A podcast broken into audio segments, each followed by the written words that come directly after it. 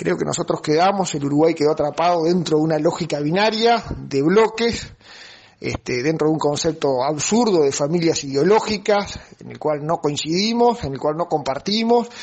no compartimos por razones políticas, este, eh, por, eh, por, razones políticas teóricas y por razones políticas prácticas. Las teóricas es que claramente nuestra concepción del Estado, la del Partido Colorado, es distinta a la del Partido Nacional, es distinta a la del herrerismo, la historia del Uruguay, este, es una muestra clara de eso. Hay una sensibilidad social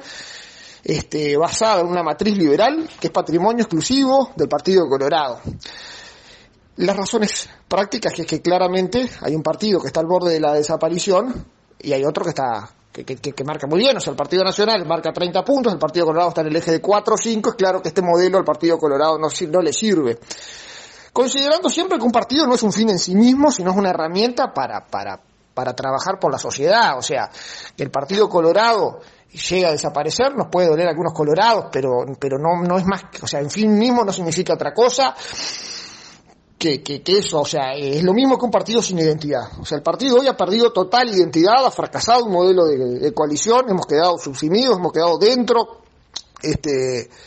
de una lógica binaria que no compartimos, este, y que llega ahora a, a, a extremos ridículos y absurdos de este, participar en una elección este, integrando el Partido Nacional en el interior. O sea, es la desaparición descarada del Partido Colorado.